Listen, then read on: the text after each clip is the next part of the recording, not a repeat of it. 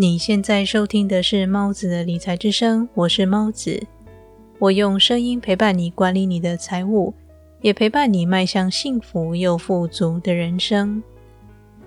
上期节目里，我和你谈到五个让人无法致富的原因，分别是对可能亏钱的恐惧心理、愤世嫉俗的心态、懒惰、不良习惯以及傲慢。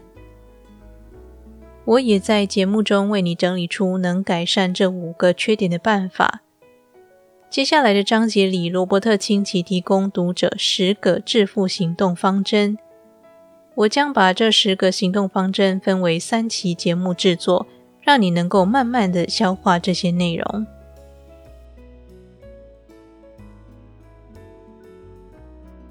罗伯特清崎在书中不断强调，致富绝非一蹴可及。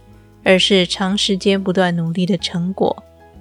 在《富有的习惯》这本书里，作者托马斯·科里花了五年时间研究两百三十三位百万富翁以及一百二十八位穷人的日常习惯。他提到，大部分的百万富翁都是白手起家，而且他们平均花了十点二年才达到成功。富人有两个共同的特性。那就是他们都是自律而且有毅力的人。为了达成他们内心的目标，他们会有计划的一步步实践。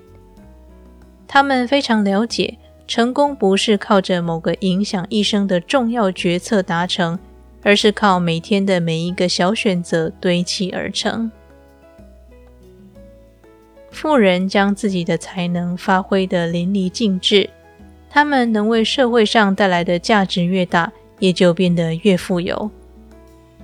史上第一位亿万富翁、已故的石油大王约翰 ·D· 洛克菲勒先生曾说：“我无意试图创造财富，赚钱从不是我的目标。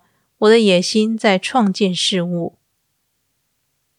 这句话很清楚地表达了，对于富人来说。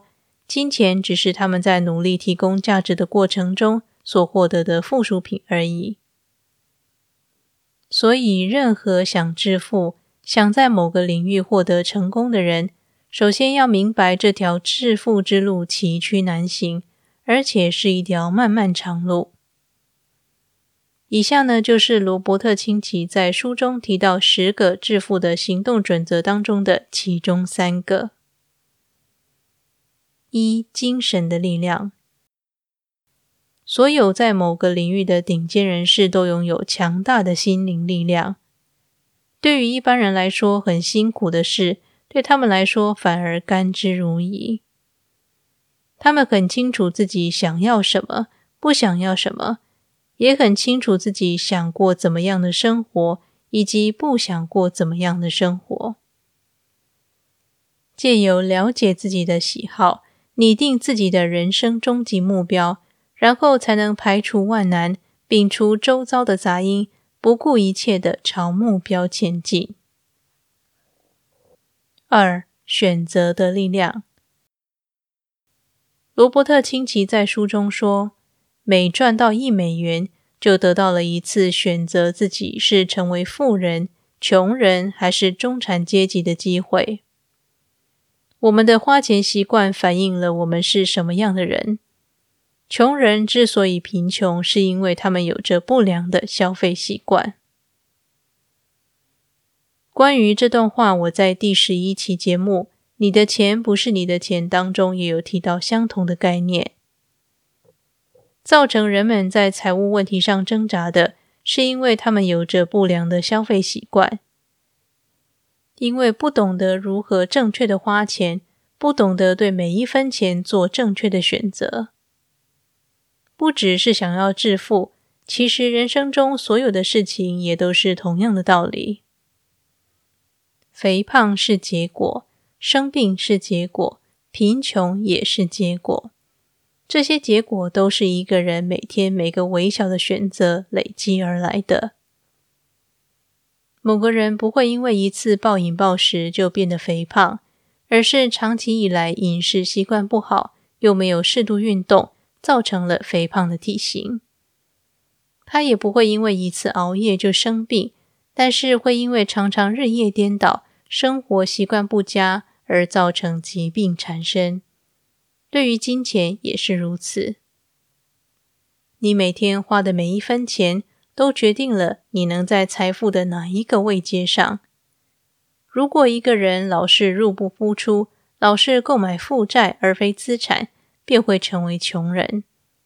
如果一个人尽量过着简单的生活，量力而为，并且持续购入资产，那么在几年之后就能够成为小有资产的人。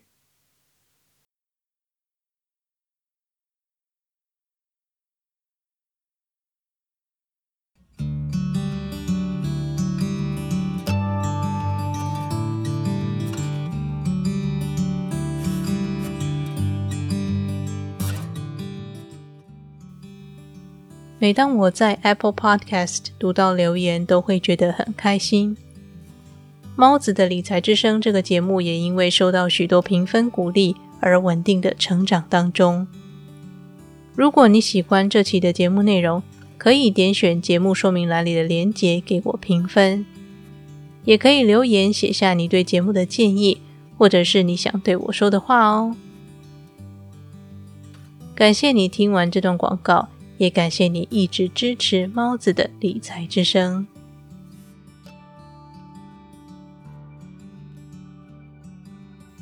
三、关系的力量。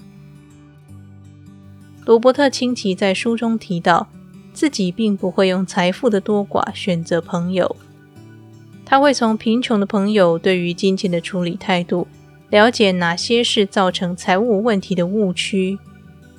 而他也会刻意结交富有的朋友，向他们学习致富的方法以及他们对待金钱的态度。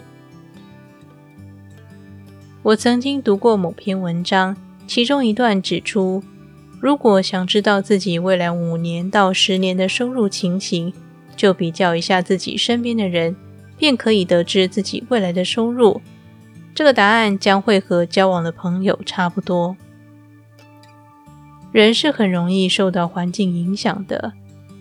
如果周遭的朋友对于金钱和人生的态度都是正面积极的，你也会不自觉地调整自己的脚步，让自己变得越来越好。而如果周遭的朋友对于金钱和人生的态度都是负面消极的，你也会渐渐地被他们拖慢了脚步，让自己往越来越糟的方向前进。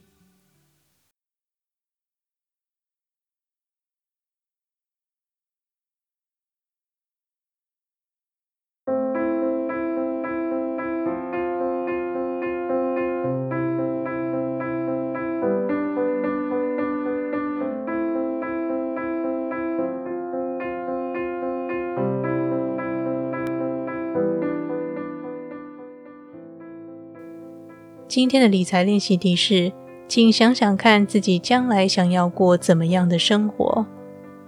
如果完全没有头绪，那不妨从不想过怎样的生活开始考虑。写下所有自己最不想要的生活方式，并且写出如何才能够避免自己陷入那样的困境，然后在生活中一点一滴的实践。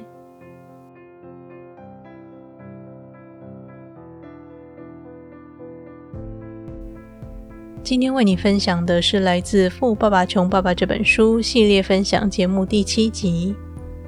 我在本期节目里和你分享罗伯特清崎在书中提到十个致富行动方针的其中三个。在接下来的节目里，我会一一把十个致富行动方针全部都分享给你。理财和追求财富的人生其实是一条漫漫长路，但是请别担心，我依然会在这里用声音陪伴你，达成你的财务目标。